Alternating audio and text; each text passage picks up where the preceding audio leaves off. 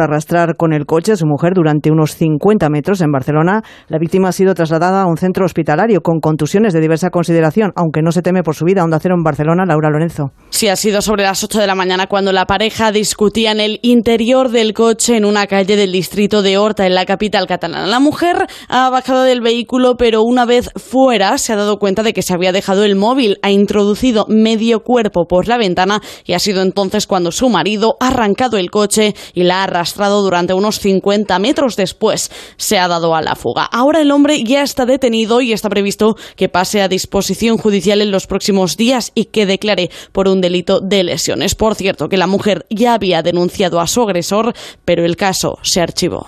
Una información de nuestra compañera Laura Pons. Y en la bolsa, el IBEX 35 consolida los 9.100